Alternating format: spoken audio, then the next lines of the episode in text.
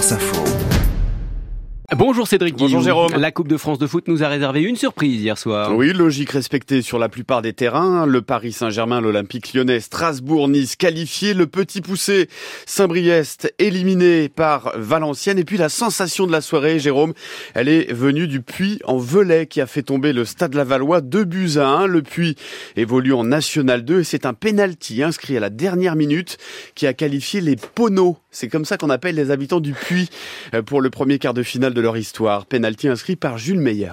La pression, elle était surtout quand euh, l'arbitre a sifflé. Moi, ce qui m'a détendu, c'est un peu les joueurs adverses à me charrier un peu. Ça m'a aidé à me concentrer et, à le mettre au fond. Alors on clôt les huitièmes de finale ce soir avec Rouen, club de national contre l'AS Monaco. À vivre dès 20h45 avec euh, Xavier Montferrand sur France Info. Le tirage des quarts de finale aura lieu juste avant ce dernier huitième de finale. De la joie aussi, Cédric, en Côte d'Ivoire. Et les miraculés vont peut-être aller au bout, Jérôme. Les Ivoiriens en finale de la Coupe d'Afrique des Nations après avoir battu la République démocratique du Congo. Un but à zéro hier soir en demi-finale. C'est le dossier. La folle aventure continue avec à Abidjan Franck Ballanger.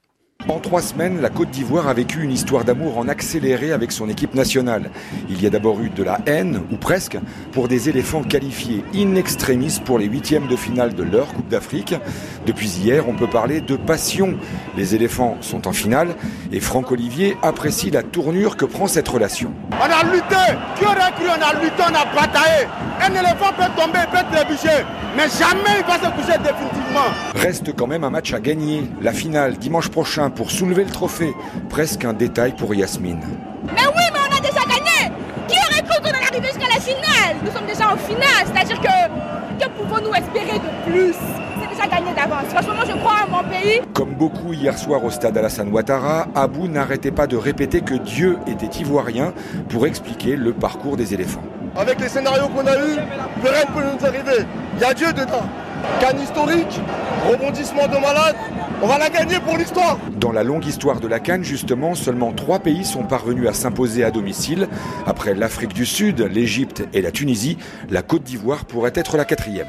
Et dimanche, la Côte d'Ivoire affrontera le Nigeria en finale. Une ouverture en or pour les Bleus en biathlon. À Nové Mesto en République tchèque, première course des championnats du monde, le relais mixte, et première marseillaise. C'est le troisième titre mondial en relais mixte pour les Bleus après 2009 et 2016. Un titre mondial là encore en nage en eau libre pour la France aux mondiaux de natation de Doha au Qatar. Le Normand Logan Fontaine, 24 ans, a remporté le 5 km et c'est même un doublé tricolore puisque Marc-Antoine Olivier a fini deuxième. Et puis la NBA et la défaite des Spurs cette nuit, euh, 116 à 104 à Miami, 18 points, 13 rebonds pour Victor Wembanyama. Merci, c'était Cédric Guillou.